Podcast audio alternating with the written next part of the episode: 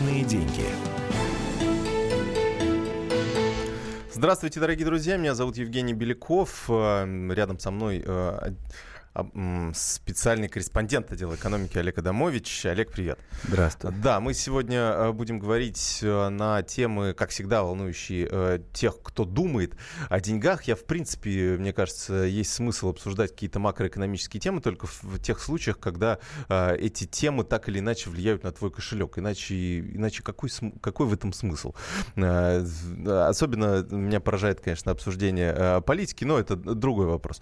Вот мы в ближайшие 40 минут будем обсуждать экономику и э, несколько основных э, тем, э, которые сейчас, я думаю, очень многих волнуют. Ну, во-первых, цена на нефть и, соответственно, курс рубля, что будет с двумя этими главными факторами, с одной стороны, для нашего российского бюджета, с другой стороны, для нашего тоже кошелька, хоть и косвенно мы, конечно, зарплату в долларах не, получают, не получаем, но, тем не менее, нам всегда так приятно, когда доллар дешевеет, мы понимаем, что в долларовом эквиваленте эквиваленте мы становимся богаче.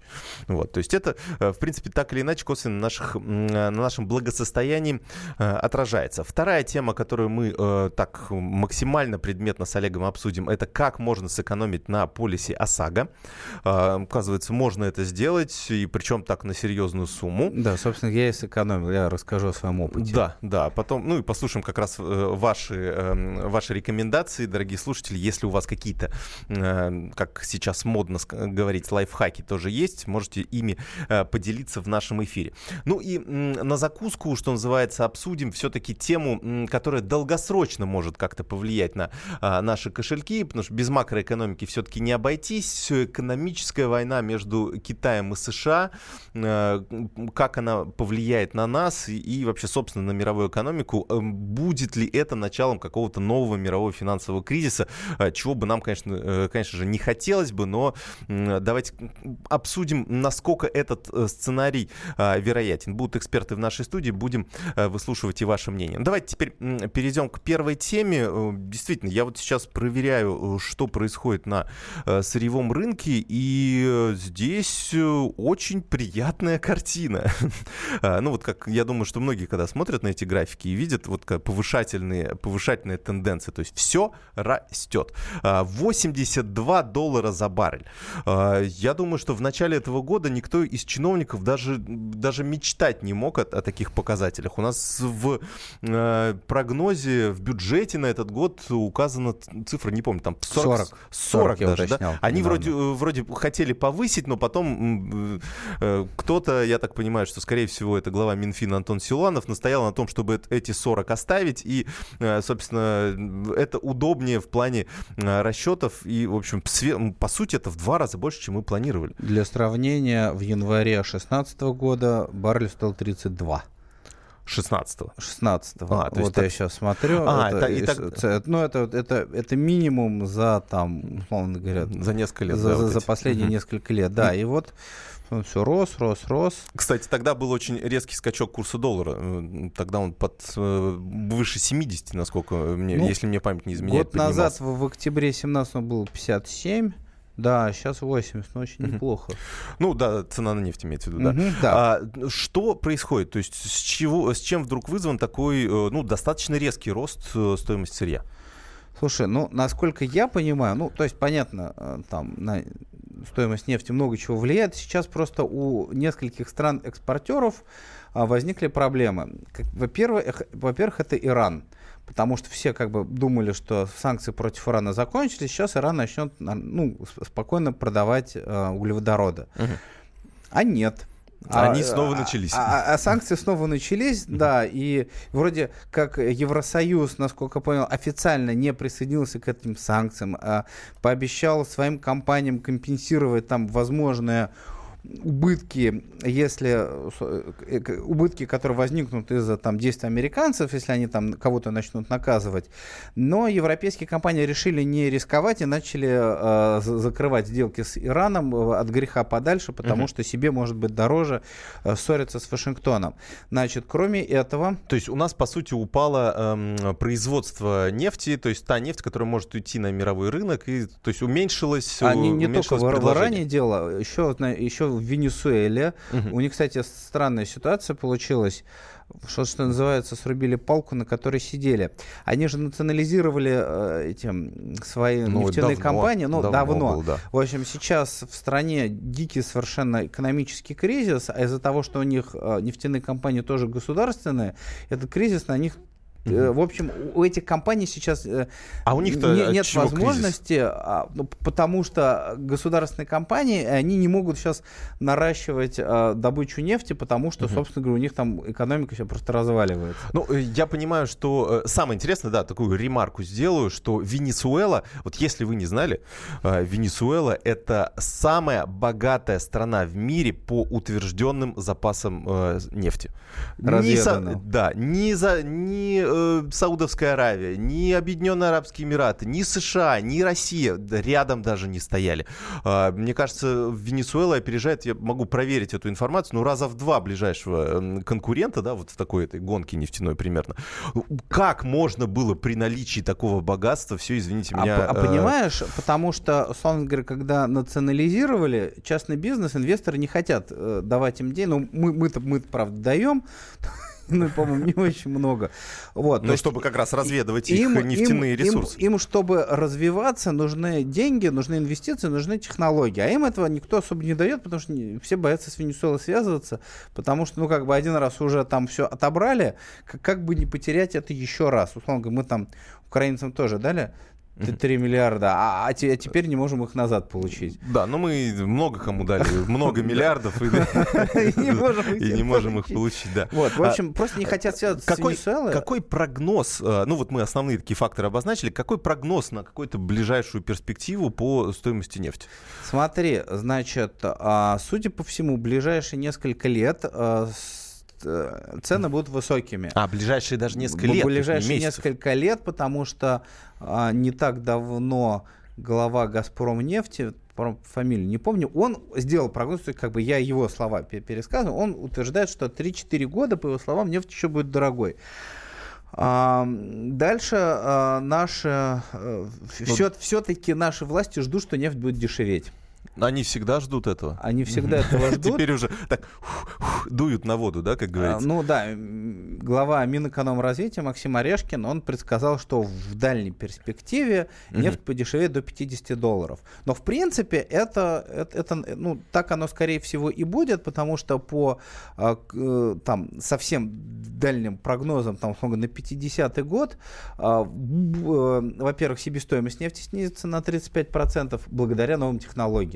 Угу. То есть, условно, к 50 году, благодаря внедрению тех или иных штук, а, то стоимость добычи нефти, она будет снижаться. А с чего вдруг? Так их, их э, резервов э, именно доступных, э, мне кажется, будет очень мало, а, а технологии рез... будут а дорогими все равно. резервов увеличится на полтора триллиона. А чей это прогноз? Честно говоря, первый раз слышу такое. Мне кажется, это очень такой футуристический прогноз. А понимаешь, и... это, собственно говоря, опять-таки благодаря... Нет, ну смотри. Имеется благ... в виду с, вот сланцевая нефть или а, что? Благ... Да, смотри, это именно увеличится э, запас э, нефти, который можно добыть. Потому что, условно говоря, еще там 15 лет назад сланцевую нефть не добывали, потому что не было технологий, с помощью которых можно было извлечь. Угу. Сейчас эти технологии, американцы потратили много денег, технологии появились, и, в принципе, вот они начали э, из э, ну, импортеров ну, превратились в экспортеров нефти. Значит, есть э, другие, собственно говоря, нефтеносные породы, которые угу. сейчас разработать не получается, но... Я это, вот, честно говоря, да, вот про эти газогидраты, которые японцы разрабатывают, э, речь об этом идет, мне память не знаю, 10-15 лет уже Слушай, об этом ну, говорят. Так понимаешь, так это прогноз как к 50-му ну, году, да. у нас еще 30 лет. То есть, еще 100, 100, 100 раз жду... поменяется такой Ну, понимаешь, прогноз ждут, еще. что за 30 лет а, придумают что-нибудь, что поможет потом это все разрабатывать. Ну, посыл, в принципе, понятен. И, э, наверное, в этом стоит даже поддержать правительство, потому что лучше уж думать, что цена на нефть будет низкой, чем э, об, как, как в прошлый раз оболваниться, когда мы сделали э, в бюджете 100-110 долларов за баррель, такую ну, сбалансированную цену, и в итоге получили огромный дефицит бюджета в прошлый кризис. Ну, ну нужно, да. чтобы еще при этом да. рубль дешевый был, чтобы а много обсудим, рублей получали за это доллары. обсудим буквально через несколько минут. Напоминаю, что у нас в гостях Олег Адамович, спецскор отдела экономики нефть. Личные деньги. Значит, это тебя зовут Гаф? Меня. годится котенку иметь такое имя. А какое имя годится иметь котенку? Как назвать, чем кормить и с кем оставить во время отпуска. День открытых зверей на радио «Комсомольская правда». Каждую субботу 17.05 по Москве в эфире «Вот такая зверушка». Самая живая программа про братьев наших меньших. Советы ветеринара Ильи Середы. Не пропустите.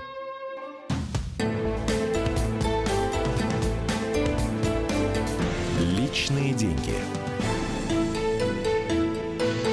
Продолжаем наш эфир, дорогие друзья. Обсуждаем нефть, рубль. В студии Евгений Беляков и Олег Адамович. Э, вот э, мне что интересно, да, э, ну, сейчас мы вот обсудили в первой части, как у нас, какие прогнозы по цене на нефть. Действительно, очень многие сходятся во мнении, что 80, то есть 100 долларов за баррель у нас может показаться на горизонте в несколько лет, потому что очень так, ну, очень много факторов сейчас складываются в пользу этого сценария. И как это все отражается на, э, нашем, э, на нашей валюте. То есть у нас сейчас ситуация достаточно неплохая. То есть мы так не то чтобы ну, отделались легким есть, испугом. Да. Так. Во-первых, деньги в стране есть. Э, то есть у нас профицит бюджета сейчас 3%. То есть у нас mm. доход, доходы превышают расходы на 3%, хотя мы планировали, что ну, будет наоборот, что у нас достаточно серьезный будет дефицит бюджета. Сейчас, сейчас соответственно, все по-другому. Плюс ко всему у нас растет, укрепляется курс э, рубля. Мы так отделались легким испугом, да, можно сказать, таким, э, когда он до 70 подскочил, и, в общем, все так по чуть-чуть начали паниковать. А, но сейчас все возвращается обратно. 60, сейчас мне, 65, я посмотрю, 65, 77. да, уже ниже 66 рублей. А, и вполне может сбыться прогноз главы Минэкономразвития Максима Орешкина, над которым все смеялись еще две недели назад, когда он сказал, продавайте доллары. Он сказал дословно, угу. самое время продавать доллары. А, все посмеялись тогда, через два дня курс рубля начал укрепляться. Понятно, что это было вызвано действиями Центробанка по, снижению, по увеличению ключевой ставки угу. заявлением того же Центробанка о том, что не будет покупать он валюту э, для наполнения резервных фондов до конца года. Э, но сейчас вот я смотрю, вот, кстати, когда делал эту заметку про нефть, там были прогнозы по рублю? Например. Ну так, такие две связанные величины. Слушай, а, тут проблема в том, что курс рубля зависит от санкций. То есть ну, это один из факторов. Один да. из факторов, потому что, собственно говоря, когда инвесторы начинают, ну, на, на рынке какая-то нервозность начинает возникать, там, допустим, деньги начинают забирать, э, э, рубль ослабевает. Смотри, значит, ну, два, э, два условно говоря, сценария угу. положительных условно говоря, если санкций Оба не будет... положительных. Круто. Нет, если санкций особо жестоких не будет, то рубль может укрепиться до... Ну, доллар будет стоить 60 рублей. Если все-таки санкции начнут давить, может вернуться 70, а то и 75, просто потому что если бы никакого политического давления не было, по мнению экспертов, рубль должен стоить в районе там 50, э, в смысле доллар должен стоить угу. в районе 50-55 рублей. Это значит, ну это если бы там у нас ну, была да, да, да, стерильная ситуация лабораторная, но так как у нас какие-то международные отношения есть, какая-то напряженность, там на, на нас давят, и это влияет на курс рубля. Что интересно, а, вот с одной стороны санкции у нас эм, действуют на ослабление рубля, то есть такой важный фактор, потому что у нас уходят иностранные инвесторы, они избавляются mm-hmm. от российских гособлигаций и так далее, так далее. То есть это такой а, серьезный фактор. С другой стороны, это американский фактор, такой внешнеполитический. Да. С другой стороны, тот же американский фактор, те же американцы, по сути, помогают нам в укреплении нашей же валюты за счет того, что вводят а, санкции против Ирана, за счет этого растет цена на нефть, и за счет этого укрепляется рубль. Плюс ко всему, они прям, прям разворачивают какие-то экономические военные действия против Китая. Ну, против, да. на самом деле, всего мира. Там европейцам да. досталось. И вот мне это очень интересно как раз понять, как это в целом отразится а, на мировой экономике. Специально для этого мы позвонили а, экономисту Сергею Хистанову. Сергей Александрович, здравствуйте. Здравствуйте. Здравствуйте. Расскажите, пожалуйста, ну, действительно, сейчас смотрим, и сначала вроде, ну, каса... Э, казалось, что это нас, ну, в принципе, может быть, и не касается, да, ну, какие-то начались, начались э, разговоры у э, США, они как-то начали намекать Китаю о том, что вроде как мы сейчас вам поднимем пошлины на импорт, потом начали поднимать эти пошлины на импорт китайских товаров, ну и так далее, и ситуация усугубляется. Вот к чему приведет, вот, вот какая сейчас диспозиция и к чему это все может привести? Ну, вначале, наверное, нужно вспомнить, из-за чего все это произошло. Угу, Потому что предположение о том, что это вот личное желание господина Трампа, ну, вряд ли объясняет всю глубину э, проблемы. Начиная с примерно конца 80-х, начала 90-х годов, в, во внешней торговле США наметился довольно глубокий дисбаланс. То есть США стала систематически покупать чужих товаров гораздо больше, чем продавать свою продукцию за рубеж. Uh-huh. То есть возник э, дефицит торгового баланса или он стал отрицательным. Э, причем сильнее всего в настоящее время это проявляется именно с Китаем, но в общем-то касается и других стран. Э, вот этот вот э, отрицательный торговый баланс ну, достаточно долго приводил к накоплению проблем. Вот более 20 лет проблемы копились, копились, копились, копились. И, наконец, вот господин Трамп э, решился начать как-то эту проблему преодолевать. Угу. Здесь два способа. Э, первый способ заключается в том, чтобы снизить поставки чужой продукции на американский рынок. Второй способ радикально противоположный, увеличить продажу американских товаров за рубеж. Uh-huh. Вот, э, с точки зрения мировой экономики, конечно, второй способ выглядит предпочтительнее. Но реализовать его на практике очень тяжело. Поэтому господин Трамп пошел по самому простому пути, то, что можно сделать одним росчерком пера, а именно взял и вот, соответственно, поднял пошлины. К чему может привести, да? Э, для нас, э, вот с российской точки зрения, э, это негативное явление, причем негатив для нас немножко опосредованный. Во-первых, есть риск, что торговая война приведет к спаду мировой торговли. Как следствие, это приведет к спаду производства, ну, прежде всего в Китае, хотя достанется всем. Ну, а спад производства совершенно естественным образом ведет к спаду спроса на сырье. А вот к этому мы уже достаточно чувствителен. Второй пункт, э, который тоже прямо или косвенно может спровоцировать такая политика Трампа, это просто ускорение очередного циклического экономического кризиса, вот они бывают с периодичностью около 10 лет, и по календарю уже пора. Но вот эти действия Трампа могут подтолкнуть кризис, э, ну, соответственно, он произойдет несколько раньше. Сейчас вот э, многие как раз эксперты, я недавно читал аналитические отчеты, тоже они ждут, что вот есть такое восьмерка, да, условно, 98-й, 2008-й. Ну, теперь... восьмерка это немножко популярное изложение. Ну, да. На самом деле есть среднесрочный экономический цикл, он не, длится не ровно 10 лет, в принципе, это может быть 7-12. Но вот последние э, десятилетия он хорошо повторяется с периодичностью, кстати, не 10, а 11 лет. Потому что если оглянуться назад, то э, 87-86 годы, довольно сильный кризис 86-87. Тогда, кстати, больше досталось именно развитым странам. 97-98 это тогда больше досталось развивающимся странам, ну а у нас в 98 году был пресловутый дефолт. 2008 год, в общем-то, весь мир накрыл этот кризис. И если прибавить вот те же лет, то получается, что да, где-то в районе 19 год плюс-минус точность прогнозов, там, э, пару лет туда-сюда, вот, это действительно есть высокая вероятность, что у нас следующий кризис произойдет. Но благодаря действиям Трампа он может случиться раньше и быть более глубоким. А что, а что, а можно вот мне такой вопрос, а, можно сейчас что-нибудь сделать, э, условно говоря, вот обычным людям, чтобы если вдруг что-то станет плохо, э, ну, как-то лучше это пережить. Я не знаю, валюту купить, там, э, там продать там ли, ли, лишнее то, что есть дома, и купить доллары сейчас, потому что когда, если в 2019 году оно бахнет, ну, чтобы как-то вот э, Быть к этому готовым, да. да. Теоретически вы хорошо поставили вопрос, потому что действительно любой там здравомыслящий экономический субъект, поняв, что эти кризисы периодически повторяются, кстати говоря, их повторение чем-то напоминает э, смену времен года. Ну да. зима. Зима близко. к концу, осени экономической. Вот такая вот бабье лето еще длится, но вот оно уже вот-вот закончится. Э, К сожалению, единого простого рецепта, который всегда там дает хороший результат, не существует. Ну, кстати, первый, кто его изобретет, как минимум получит Нобелевскую премию по экономике. Но э, общая логика, она более-менее понятная, и вот вы достаточно хорошо ее сформулировали. Сергей Александрович, минута у вас буквально.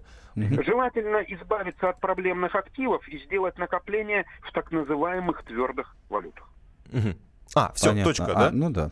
Или, или есть еще какие-то варианты? Ну и Ну, самое главное, работать над собой, чтобы в кризисных условиях остаться достаточно востребованным, ну, прежде всего, на рынке. А смотрите, сейчас вот у меня такой вопрос под ковыркой. А сейчас вот рубль укрепляется, а его уже можно назвать твердым?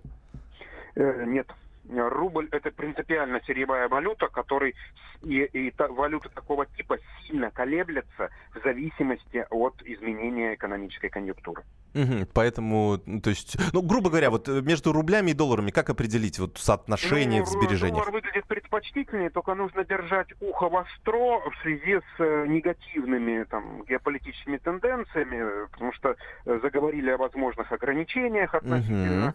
Э, Вряд ли это произойдет в ближайшее время, но опять-таки вдумчивый владелец долларов как минимум будет держать ухо востро.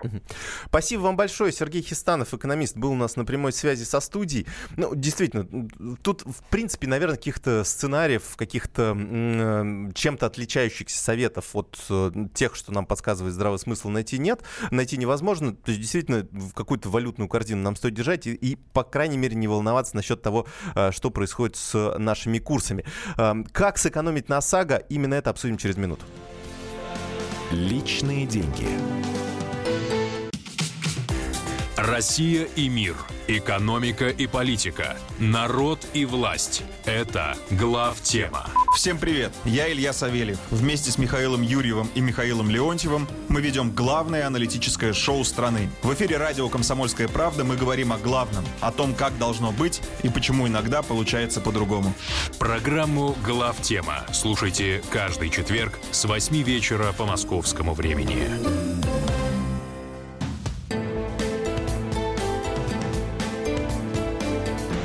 Личные деньги. Продолжаем наш эфир, дорогие друзья. Э, На самое вкусное мы оставили тему э, ОСАГО, э, потому что я так понимаю, что, ну, во-первых, мне кажется, это у половины наших слушателей эта штука есть. э, И, Или у их родственников. Или у их родственников, да, или у тех людей, кто водит автомобиль э, в семье и, соответственно, покупает э, обязательную автостраховку. Так вот, на, на эм, ОСАГО можно сэкономить до 30%, по крайней мере, Даже так больше. обещает нам статья Олега Адамовича на сайте «Комсомольской правды». А, Расскажи, как это можно сделать, потому что я тоже покупал недавно ОСАГО, и, возможно, я переплатил. Да, значит, рассказываю. А, Соответственно, у полиса есть как бы повышающие коэффициенты и понижающие коэффициенты. Есть такое понятие в страховании коэффициент бонус-малус. В ОСАГО это э, скидка за безаварийность. То есть, если ты в течение этого года у тебя не было ни одного столкновения, никакого обращения в страховую, тебе дают 5% скидки.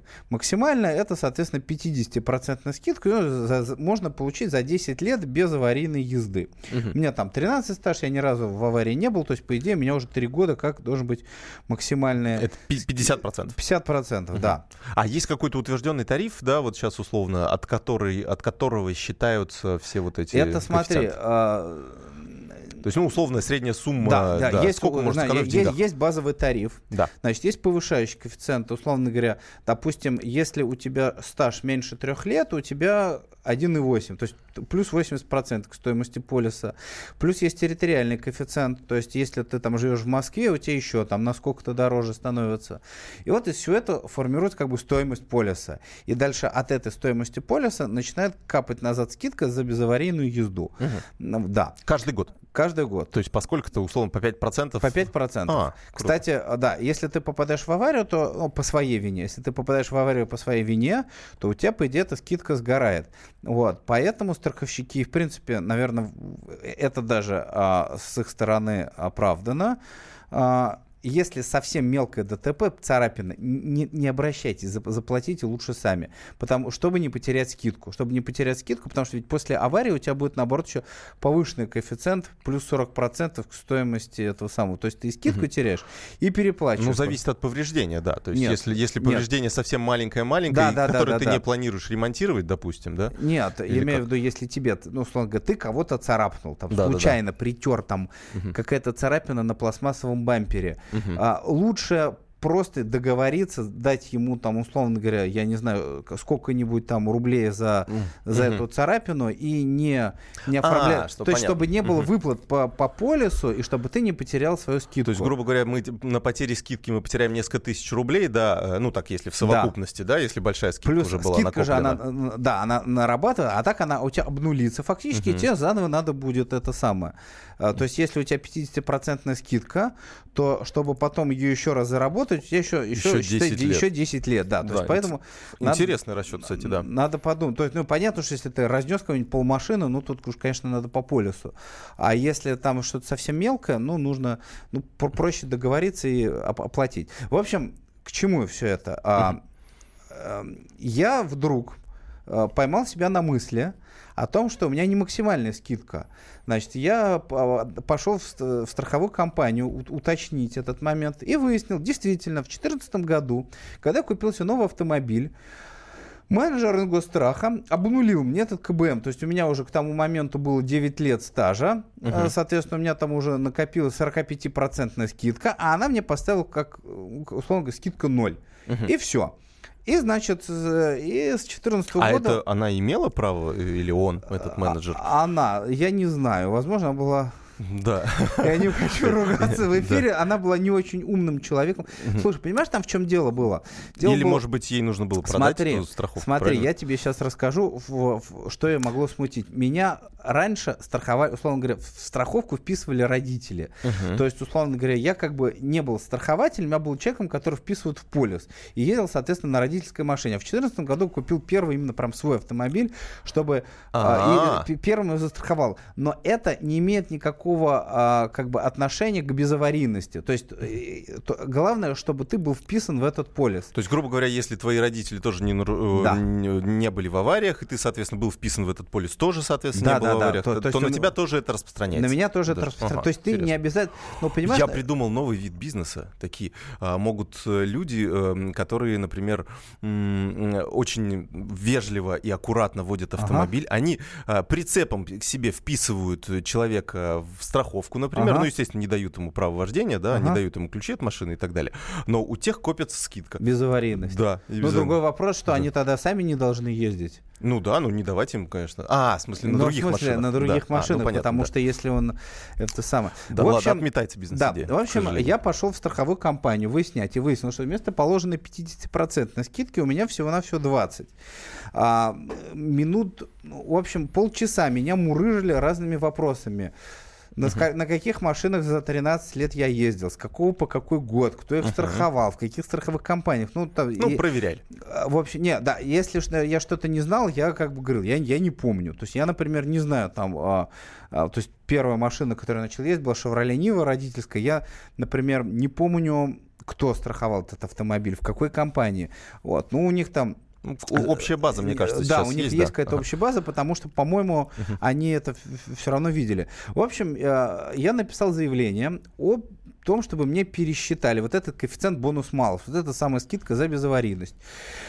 А, причем так, э, менеджер говорит, ну вы должны понимать, что вам ее могут пересчитать не в вашу пользу, то есть вы, вы можете ухудшить свое положение. Я говорю, нет, знаете, я, я уверен, что да, так. я как бы уверен в своих силах, я, ну, хуже вряд ли станет.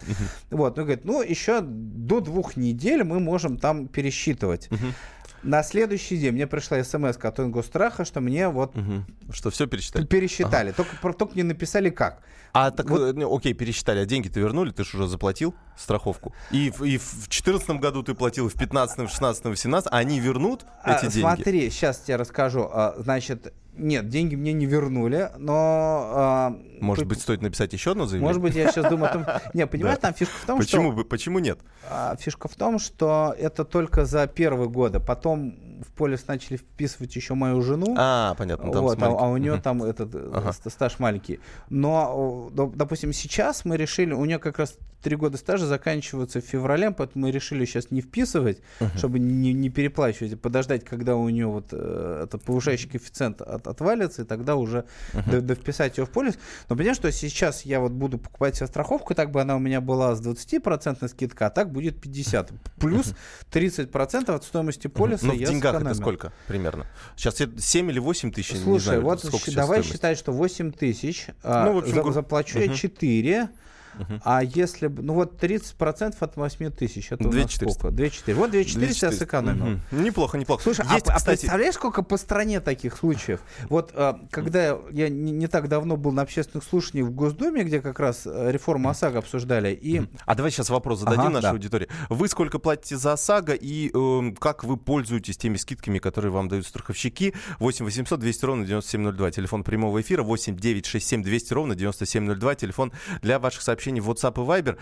Давай одно сообщение буквально зачитаю. Не совсем верно. Это по поводу э, потери скидки. Скидка теряется не вся, а примерно третья часть. Это имеется в виду при аварии. Так, не так? Не знаю, то есть то, что я счит... э, то, что я смотрел, у тебя на следующий год а, стоимость полиса, значит, базовая ставка плюс 40%. Если ты в тот год не попал в аварию, у тебя этот переплат 40% отменяется, и ты начинаешь, условно говоря, с единицы. Ну, по крайней мере, это та информация, которой я владею. Вот, я, ну, так как я ни разу не, не попадал в аварии, то... На собственном опыте. И слава богу, да. да, и слава богу. А, значит, а, ну да. И будучи на общественном слушании в Госдуме по ОСАГО, там как раз представитель Центробанка рассказывал, что у них половина жалоб, которые приходят в ЦБ, а ЦБ это у нас регулятор э, страховой отрасли, поэтому это как а, последняя инстанция. Если у тебя не не получилось договориться со страховой, жалуешься в Центробанк, и дальше они уже наводят порядок. В общем, а, зампред ЦБ сказал, что половина жалоб, которые к ним приходят, именно на расчет вот этого бонус-малуса э, ски- за неправильную скидку за безаварийность. У нас э, Дмитрий из Люберец дозвонился. Здравствуйте. Здравствуйте, Дмитрий. Добрый день. Э, Вот у меня как раз по страховке такой вопрос. В 2013 году я э, производил замену водительского удосто- удостоверения. И получилось так, что э, как только я получил новые права, то все эм, скидки с меня слетели. Мгм. Это Все, до, все до последней. То есть мне сказали, вы знаете, вы вот как-то у нас числитесь как молодой водитель. То есть у меня был коэффициент, я э, с 2003 А очень странно, года у меня, как правило, две машины, всегда все страховал. Се- Сейчас же в новых правах пишут как И раз, в что с- старых, да, с- с да, какого старые. года. Начали пробивать по старым, у меня был коэффициент 0,5. Мгм. Точно так же, вот как Ну э, да. ваш предыдущий слушатель. Безаварийная, там больше 10 лет.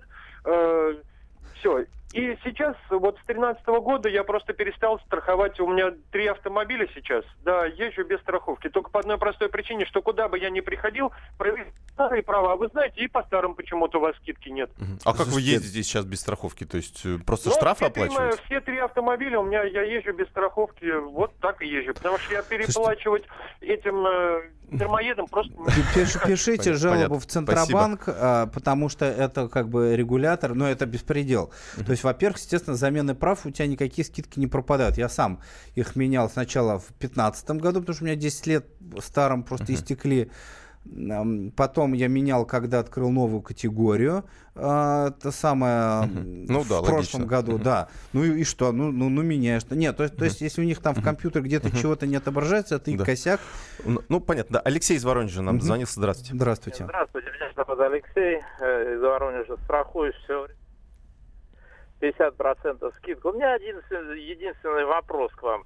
А что не сделать это обязательно страховку? Отменить ее. Кто хочет, страхуется, кто нет. Потому что я не могу в Сагасе застраховаться. Приходится ночь ночевать, чтобы там три человека страхуют в день. В этом году пришлось просто... Слушайте, сейчас же электронная страховка. Онлайн же можно сейчас все оформить. А, Вот, а я электронной страховкой пользоваться не могу, и там застраховаться Почему? практически Да. невозможно. приходится отдавать людям деньги, они меня Спасибо. страхуют. Зачем этот бред? Нужен? спасибо. Так. На самом деле э, наш слушатель прав, действительно, не, не, там электронная страховка есть, но, условно говоря, там... Ну, там иногда косяки сейчас вылезают, да, это, Согласен. Мгм. причем, как в Госдуме обсуждали, это специальные косяки, которые делают, чтобы эти полисы не продавались. Эти косяки возникают у жителей проблемных регионов. А, То есть ты вот в Москве вот. Ага. электронный полис покупаешь, а в Воронежской области, там же э, по айпишнику это можно понять, ты кой купить не можешь. А насчет обязательной страховки я вот, честно говоря, не соглашусь. Э, Тоже я, не согла- я за то, чтобы Я она тоже. была, потому что вы видите, что сейчас никаких проблем на дорогах не существует. не нет хочу- подстав, нет э,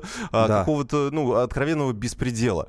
Все нормально. потому То что раньше ждут нужно страховой. было Это цивилизованный способ. По, су- по- по суду нужно было все Да. решать, я не хочу там... Ну, это, это большая тема. Может быть, обсудим ее в одной из ближайших передач. Олег Адамович, Евгений Беляков. Э, Слушайте «Комсомольскую правду», здесь интересно. Личные деньги. The time for empty talk is over. We will make America great again. Это все мы слышали. А что на самом деле происходит в США? Реальные новости, курьезы и события, которые нигде, кроме Штатов, случиться не могут. Как они там за океаном вообще живут? Разбираемся в программе «Не валяй дурака Америка» с Марией Берг и Александром Малькевичем. Слушайте и звоните по понедельникам с 12 часов по московскому времени.